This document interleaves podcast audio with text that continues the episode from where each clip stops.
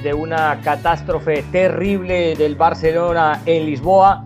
Y ha habido también, aparte de ese partido, otros desde el miércoles de Champions eh, que también tendremos que analizar. Pero lo que más nos trae hoy es hablar del partido del Barcelona, porque le pasó una planadora, ni cuenta se dieron cuando comenzó el partido ni cuando terminó.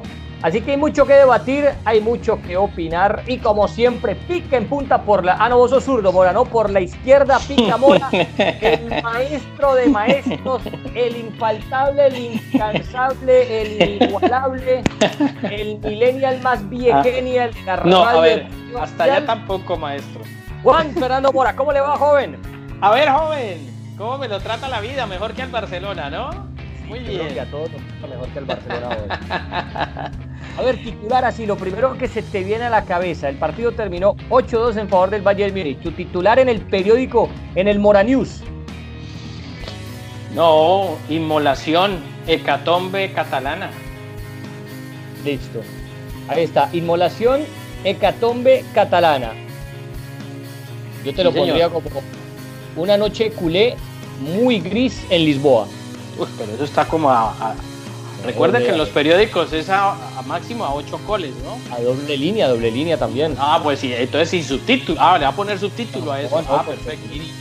Ah, bueno, arranquemos por hablar del partido. Eh, primero ya sabemos que clasificó el miércoles el Paris Saint Germain sobre la hora, cinco minutos geniales en los que superó al Atalanta.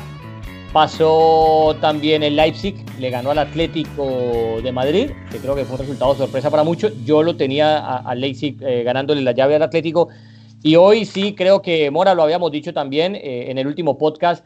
Para mí el Bayern Múnich era infinitamente superior al Barcelona. Para mí eh, yo no tenía ni veía cómo la defensa del Barcelona podía contrarrestar ese ataque fulminante del Bayern Múnich a menos de que, no sé, que, que algunos cambios, que se tienen que inventar nuevas cosas, que saliera con cinco o seis defensores, qué sé yo, pero bueno, no hubo nada de eso y, se mostró, era una defensa de papel contra un ataque de fuego, que fue lo que puso hoy en ataque el Bayern Múnich, y yo creo que, el resultado, por más abultado que sea, yo creo que era, a ver, no es algo descabellado pensar que este Bayern Múnich le iba a pasar por encima al Barcelona, ¿o cómo lo viste vos?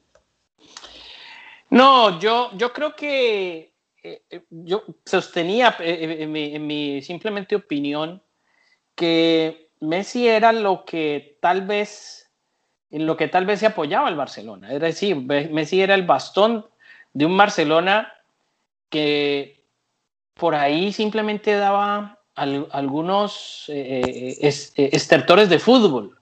Pero yo me quiero apoyar en que era un equipo muerto, un equipo, estábamos en la previa maquillando un muerto un equipo que no, no, habla, cuando no habla no escucha y si no escucha no se comunica, eh, totalmente agrietado en, todos los frentes, desde los directivos hasta lo deportivo, y todo eso se tiene que reflejar en la cancha al final.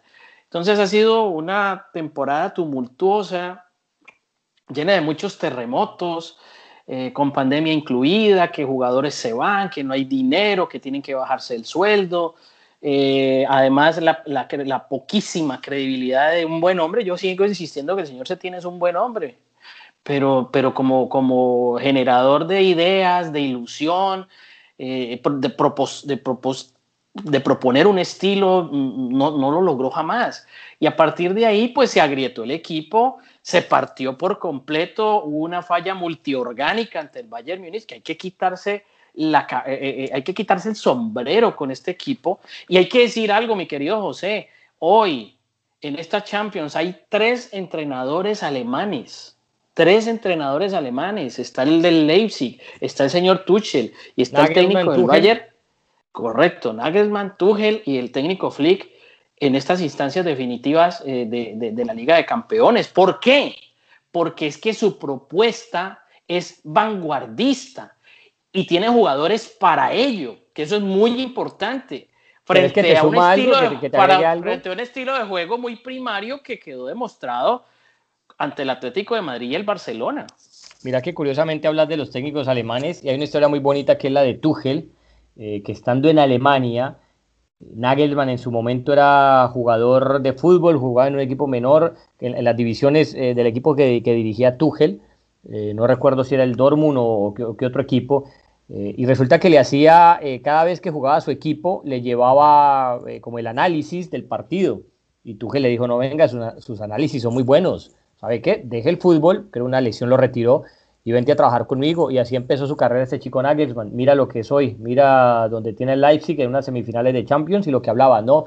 el estilo alemán marcando el paso en cuanto a los entrenadores y el Bayern Múnich, que para mí sigue siendo el favorito. Pero me gustaría analizar algo porque cuando, y, es, y es que los equipos en verdad no es tanto el 11 que pongas, o sea, obviamente entre mejores jugadores más fácil te va a quedar ganar un partido o conseguir un, objetivo, pero el técnico y el funcionamiento también tiene su gran parte, sobre todo la estructura de lo que querés de ese equipo, no solamente juntar por juntar buenas figuras. Vos paras el 11 Mora del Bayern Múnich y, lo, lo, coges en un papel en blanco, el 11 del Barcelona y el 11 del Bayern Múnich, los comparás y no hay ninguna diferencia. Es más, yo te diría que la diferencia estaría en favor del Barcelona, que son jugadores que los pones en el mercado y van a valer más que los del Bayern Múnich. Pero cuando ves el partido, cuando le das play, no, pone play y empezás a ver el funcionamiento de los equipos, resulta que ves a uno que es un colectivo completo en el cual eh, las individualidades trabajan para el colectivo y por eso los resultados, que es el Bayern Múnich contra otro donde son 11 individualidades trabajando para 11 colectivos distintos, como que hay distintas partituras y no una sola idea como la tiene el Bayern Múnich y por eso el Barcelona se ve como se ve.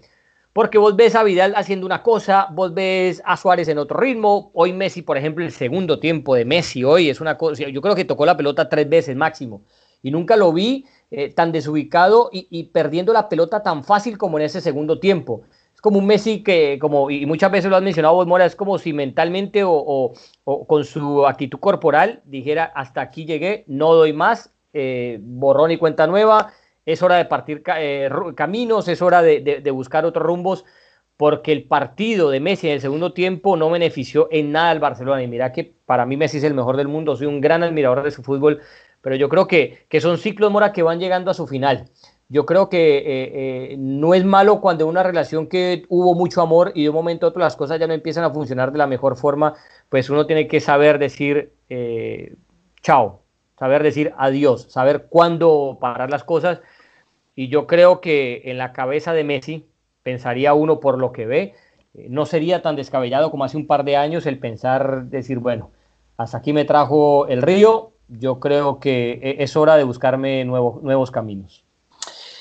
Eh, eh, esta, esta pandemia eh, y, esta, este confinamiento pues me ha, me ha, servido para leer mucho, gracias a Dios. Y, me encontré curiosamente con una muy bonita frase de, un escritor francés de apellido Roland que fue premio Nobel de Literatura en, 1915. Y entonces la rescato porque me llegó y, dice, un héroe es todo aquel que hace lo que puede. Y me, inmediatamente se la trasladé a Messi y no fue héroe porque no hizo y es que tampoco pudo.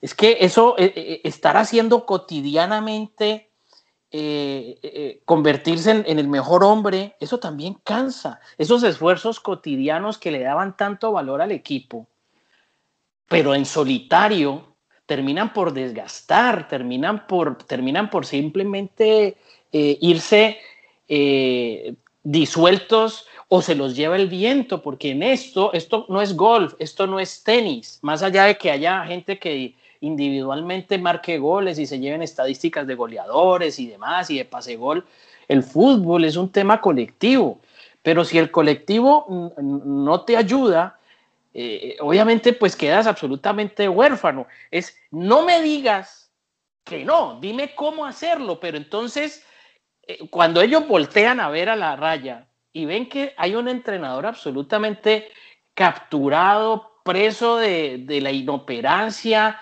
del nerviosismo, de la presión, obnubilado, eh, una directiva absolutamente desnortada, sin rumbo fijo.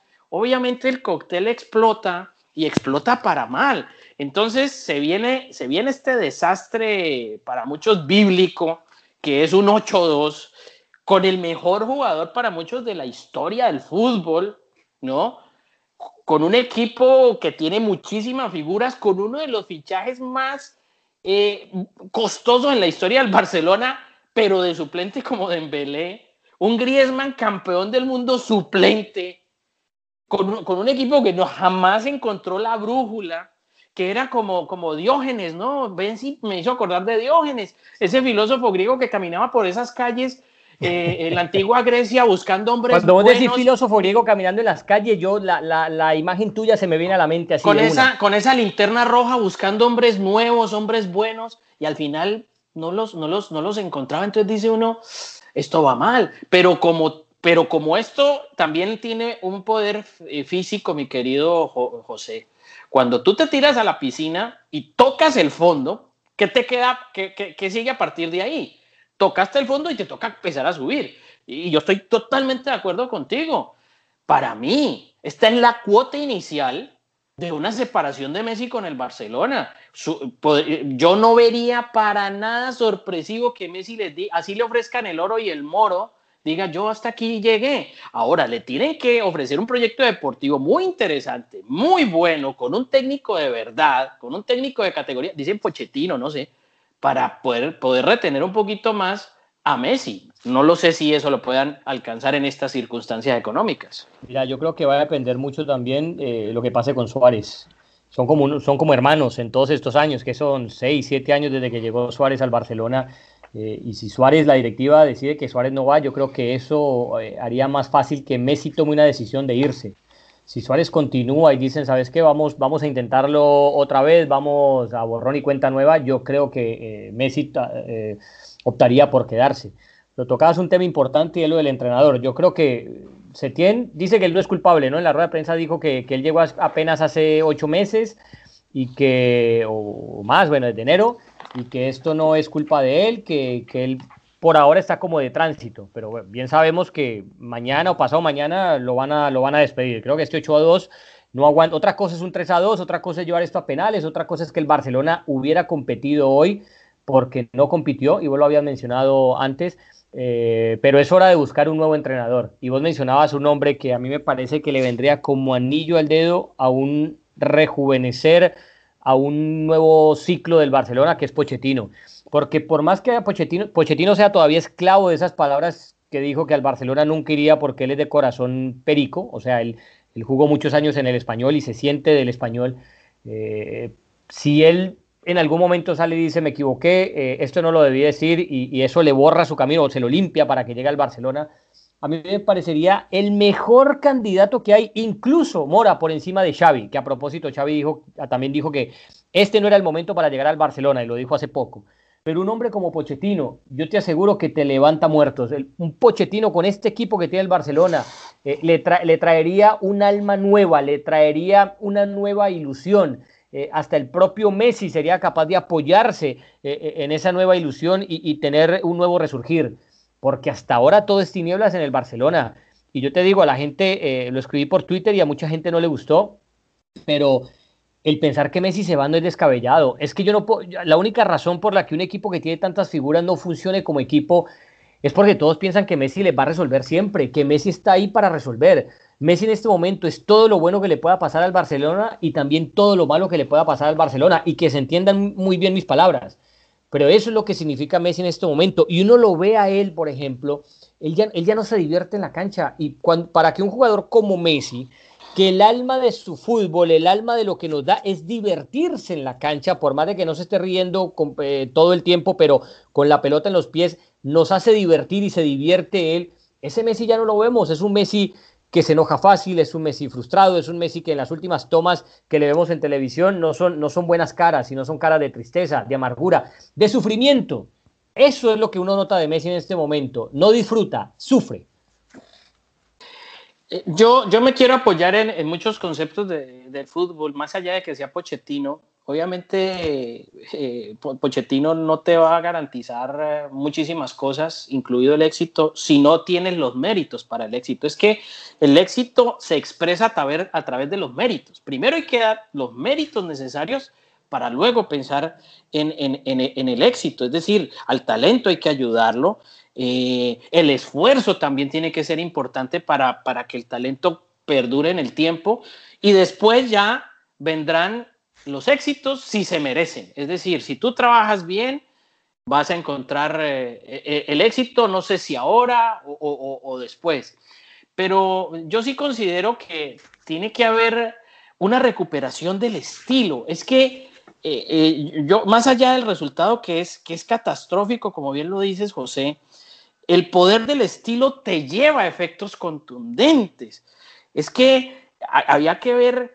Pero ¿con quién recuperas el estilo, Mora? Es que ahí está Busquets, ahí está Messi, eh, ahí está un hombre como De Jong, que supuestamente es de ese mismo estilo, y han tratado con muchos. ¿A quién traes para recuperar ese estilo? ¿No será mejor que es hora de a ese estilo seguirle agregando variantes y no casarse, por ejemplo, con el eterno 4-3-3, bueno, que no, no, no, es que, no perdóname. con ese, con ese extremo, con ese coso que tiene que ser solamente jugar de una sola forma y no vale nada más, o será mejor añadirle más aditamentos a esa filosofía. Es que, es que, es que, a ver, yo, yo quiero, yo quiero pensar, yo quiero pensar, José, que el fútbol no se reduce a un número telefónico. El fútbol no es 433, 451, 435, no sé qué, eso parece un número telefónico. Es que yo, a mí me quedó, a mí me dio una sorpresa agradabilísima. Yo tuve la fortuna profesionalmente de, comentar muchos partidos de Bundesliga en otra empresa y a mí me encantaba ese, ese fútbol porque la respuesta técnica de cada jugador en la cancha de muchos equipos era absolutamente increíble. Pero claro, eh, que la Bundesliga esto, que la Bundesliga lo otro, se mira con desdén, que, que por allá no juega Ronaldo, que porque allá no juega Messi, que allá porque no juega... Bueno, porque ellos le apuestan a la pureza técnica y a partir de ahí viene lo demás. Por algo le metieron siete a Brasil en su propio mundial. Por algo han sido tantas veces campeones del mundo. Por algo el presidente del Bayern Múnich y sus directivos son exjugadores. ¿Y qué clase de exjugadores fueron? Entonces es gente que sabe mucho de fútbol.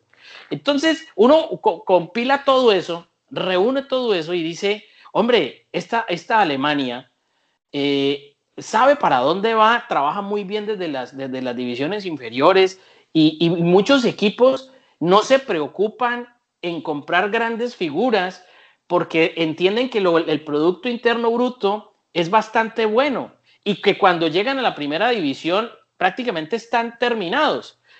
Y, el nivel de exigencia, su vida es, es, intensa, es prácticamente precisa por cultura. Un producto alemán es bastante bueno en el mercado. No sé, toda la vida ha sido así. Han impuesto un, un modelo de vida que, que, que, se trasluce incluso en el fútbol. Y entonces son implacables, son, son absolutamente infalibles, uno diría. Pues que uno, uno se sorprende, pero es porque todo eso es una, una un simulador de vida. Yo lo escribí en un Twitter. Eso, el fútbol es un simulador de vida. Bueno, la vida de los alemanes es una vida así. Es una vida donde saben hacer las cosas. Entonces yo pienso, el Barcelona tiene que rescatar un, modelo de juego bien jugado que llegó a ser admirado, pero porque es que la calidad de sus jugadores era excelente. Era excelente. yo, no puedo creer, yo no puedo creer. eso? Hombre, porque yo, yo tengo que volver a las fuentes, José.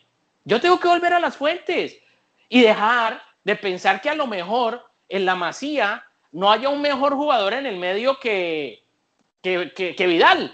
No, pero ahí va la pregunta. O sea, para vos la solución es fijarse más en la, en la Masía, más que estar trayendo gente por millones. Yo, yo diría, como lo hace Alemania, muchos jugadores alemanes han salido y muchos jugadores de Francia han salido de las divisiones inferiores de sus equipos.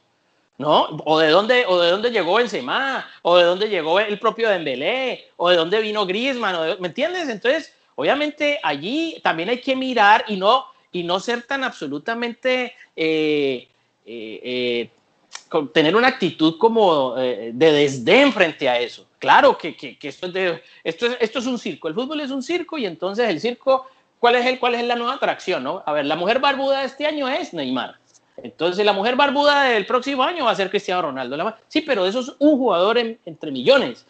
Cristiano es uno entre millones y Messi es uno entre millones. Entonces los jugadores alemanes y, la, liga alemana se preocupó por, por hacer un trabajo más de ellos, de cerrarse ellos, además porque pagan muy bien. Entonces el jugador alemán, eh, alemán no se muere por ir a jugar a España o no se muere por ir a jugar a Inglaterra. No, no, pues sí, le sale una buena oferta, se va, pero no es que sea pues tampoco su prioridad porque viven muy bien, les pagan muy bien, el torneo es muy bueno, tienen posibilidad con la selección. O sea, e, e, es un nivel de vida bien, bien interesante a, seguir analizando. Yo, yo propondría, diría yo, hay que volver a, rescatar esas fuentes. Que, que, vuelvan a querer lo de ellos, honestamente, porque esto en esta, en esta trayectoria que venía se perdió absolutamente todo, mi querido José. Todo es todo.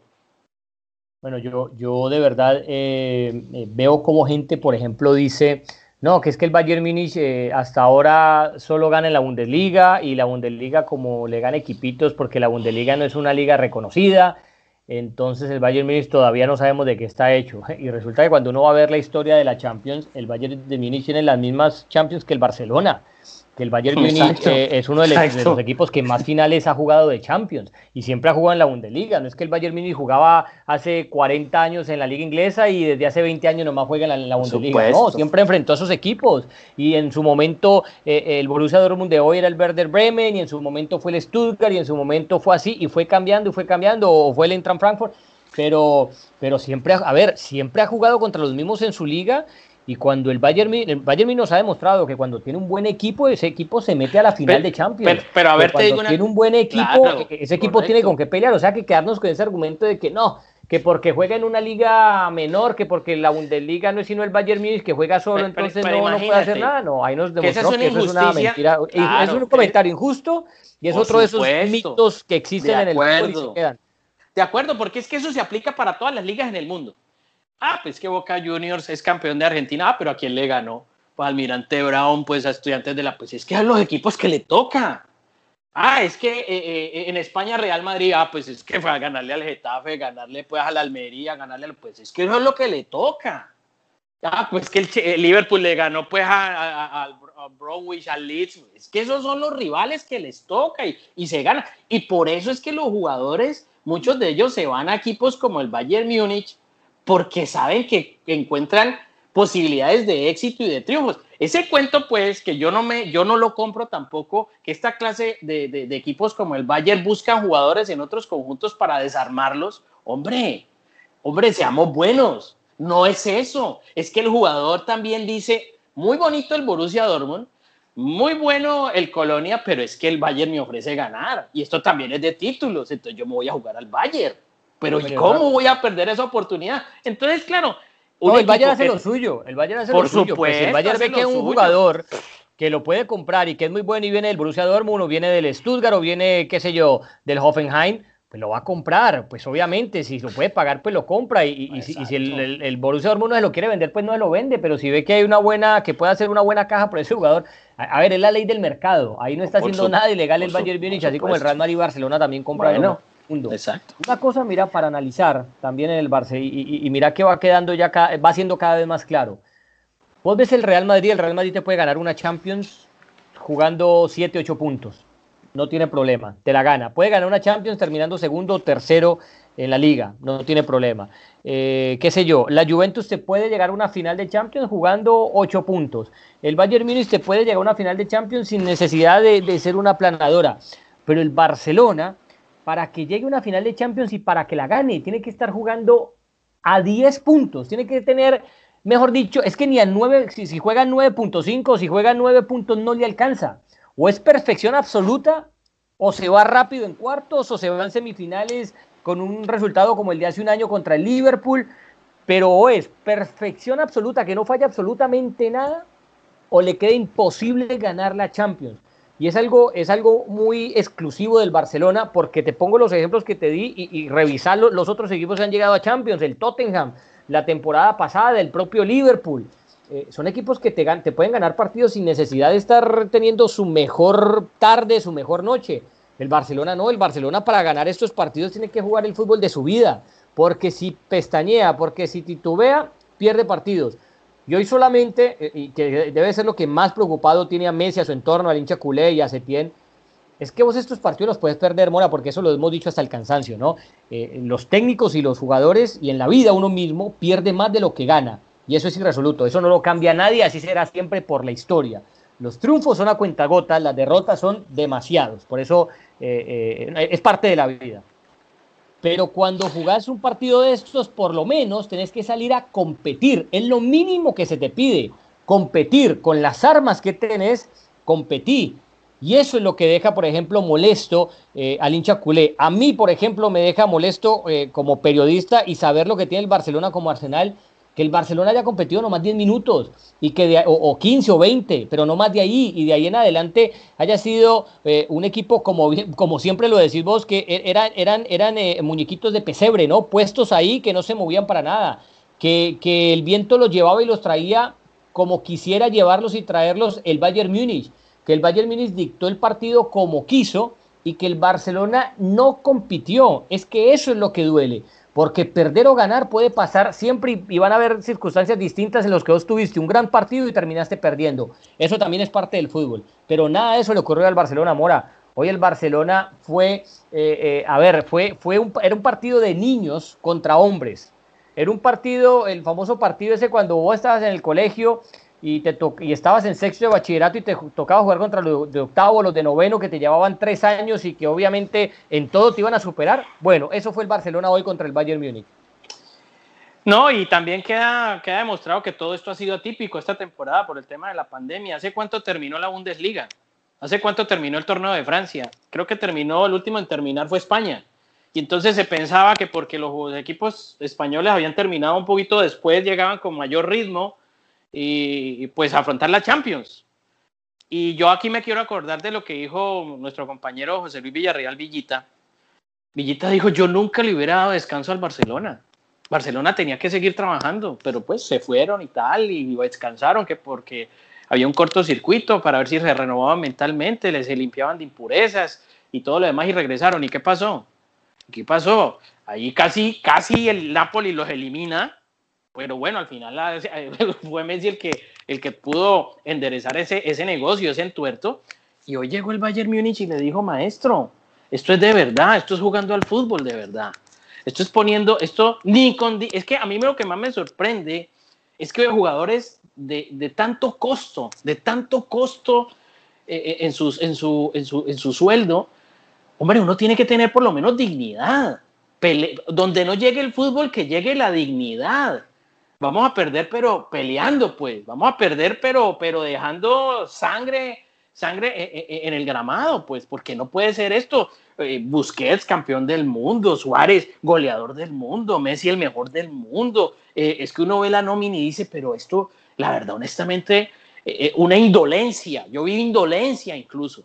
Claro, es que no compitió. Ahí va no, por mi comentario. indolencia, una indolencia que dice uno, honestamente, de aquí se tiene que ir, tiene que ir la purga es total. Yo me acuerdo que en el programa de Locker durante la pandemia hicimos un ejercicio contigo, creo que compartimos de, de ayudarle al Barcelona, que, y entonces yo propuse sacar un poco de jugadores e incluso si, si, el tema estaba muy complicado vender a Messi, no, me cayeron rayos y centellas, hombre. Pero ese, es el problema, Mora. Que honestamente, uno aquí, uno aquí, puede decir, no, que se vayan todos. No, no, no, claro, no, no, está bien, pero, pero todos no se pueden ir, ni tampoco pero hoy, No, pero se pueden plantear negocios, se pueden plantear negocios. Pero no es fácil, Mora. No, no bueno, pero ahí está el poder, el poder de la negociación. No es fácil. Es que no, es no sé si hay que negociarlo.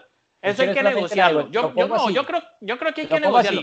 Busquets tiene contrato, te lo pongo, te pongo un ejemplo. Ya que Busquets tiene contrato, que Busquets se gane 12 millones de euros en el Barcelona, ¿no?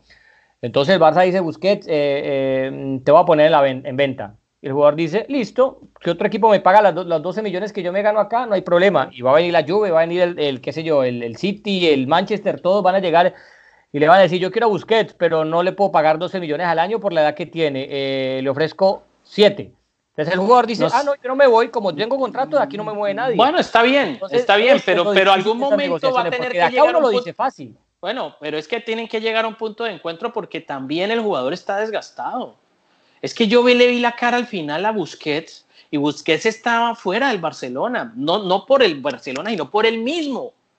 Es que yo vi jugadores que no estaban jugando para el Barcelona ya cuando uno ve que hay ocho goles en la, en la bolsa, ahí había jugadores que sí pertenecen al registro del Barcelona, pero eran exjugadores del Barcelona. ¿Me entiendes? Entonces yo digo, esto está bastante grave. Hay un tema de, de, tensión, hay un tema de divorcio completo, es un fracaso rotundo. Yo no sé por qué, por qué eh, hay tanto temor a la palabra fracaso cuando la naturaleza humana ha dividido esto muy bien. Como hay vida, hay muerte. Como hay matrimonio, hay divorcio. Como hay hombres, hay mujeres. Como hay éxito, hay fracaso. Como hay alegría, hay tristeza. Entonces llamemos las cosas por su nombre. si el señor Simeone fracasó con el Atlético de Madrid rotundamente, pues esto del Barcelona es un fracaso rotundo y bíblico. Y ya, y entonces hay que tomar cartas en el asunto, porque seguir, seguir, vuelvo y digo una frase que a mí me gusta mucho, barriendo mugre bajo la alfombra, eso termina por dañar absolutamente cualquier proyecto deportivo, José. Bueno, yo creo también que quedó demostrado que Semedo mm, no va a mejorar, que Semedo no es jugador para el Barcelona, que Semedo dista mucho de lo que puede ser el lateral derecho eh, para un equipo como el Barcelona. Eh, yo alguna vez hmm. decía, hace cuando llegó, eh, decía, bueno, el problema es que con Semedo es que de pronto vaya a ser Cafú de aquí a unos años. Esto lo dije hace por lo menos dos años. el problema es que por ahora no lo demuestra sino ser Semedo porque eran, eran, eran 10 jugadas malas y una de crack. Entonces uno se pegaba a esa de crack y decía, no, de pronto este muchacho con el tiempo en que se, se, acople al estilo del Barcelona va a crecer y se va a volver un jugador muy importante. Va a ser el próximo Dani Alves. Pero no, se quedó en Semedo. Y yo creo que el partido de hoy, uno de los que más mal se vio, eh, fue el portugués. Es que por ahí hizo lo que quiso el Bayern Múnich. Y yo creo que eso, ese va a ser uno de los... Eh, jugadores que el Barcelona tendría que poner a la venta. Creo que una, recuerdo ese titular una vez donde lo estaban vendiendo supuestamente la Juve por 80 millones, que, que, que era que por el canje de un poco de jugadores que, que, en eso sumaba el total. Y ahí se pregunta uno, ¿de verdad esta directiva del Barcelona o, vive en, una, en las nubes o, tiene unos sueños muy bonitos o de verdad eh, vive en un mundo de fantasía? Pero va quedando claro, eh, creo que los dos compartimos esto de que es un fin de ciclo, de que hay que barrer de nuevo. Obviamente no se puede llegar y poner a todo el mundo a la venta ni decir se van seis porque traer seis jugadores ahora y más en esta pandemia es imposible. Pero yo creo que sí de vacas sagradas, Busquets, Piqué, el propio Messi, eh, jugadores de ese talante, eh, Jordi Alba, eh, alguno tendrá que salir. Yo creo que alguno tendrá que salir y empezar desde ahí empezar esa limpieza, pero una limpieza positiva. Quizá la solución sea lo que vos decís, que yo también lo, lo he sostenido otras veces, eh, quizá es hora de nuevo de mirar la masía, quizá es hora de este proyecto ir enfocándolo más en hombres como Ricky Puig y como Ansu Fati y, mirar que el próximo cubo, que ya se les escapó, no se les escape eh, y, ver que el Barcelona no siempre necesita traer cracks porque, si no, bueno, vamos a ver los fichajes del Barcelona últimamente, el Barcelona no te trae un jugador promedio de otro equipo, o sea, el Barcelona no te trae nunca un Perisic, que te soluciona muchas cosas y que no es un jugador que esté eh, siempre en el primer nivel y que sea muy caro y que, y que todos los, equipos lo quieran, porque es un jugador que pasa, por pasa más desapercibido que, que, en el ojo público de todo el mundo. Es un jugador de esos que uno llama infravalorados. Pero el Barcelona te trae siempre la figura del Ajax, la figura de aquí, la figura de allá, y nunca va por mandos medios. Y de pronto son esos mandos medios lo que más necesita gente como Messi, como Griezmann, porque todos no pueden ser cracks, todos no pueden ser de, de 80, de 100 millones. Tiene que haber obreros también. Y ahí te pongo el mejor ejemplo hoy. Tiene que haber un Perisic, tiene que haber un Thiago Alcántara, tiene que, tiene que haber un Müller, que también es un muy buen ejemplo. Esa clase de jugadores lo necesita el Barcelona y no seguir comprando y comprando en la misma posición, media punta, que porque es ADN, entonces, ah, que ese tuvo una gran temporada con el Ajax, ¿cuánto vale 100? Traigámoslo. ¿Cuánto vale el del gremio, Artur? 80, traigámoslo. Porque entonces se queda en eso, se queda un equipo lleno de cracks donde no es la solución porque eh, no tenés ese mando medio que también te dé ese aire, ese oxígeno que necesita un equipo de fútbol y al final son todas princesas y muy pocos lacayos. Eh, el escritor Bertrand Russell decía que la dolorosa necesidad de pensar es lo que ayuda al ser humano a mirar hacia adelante, pero Barcelona necesita pensar y puede que hoy le cueste y sea muy doloroso pensar.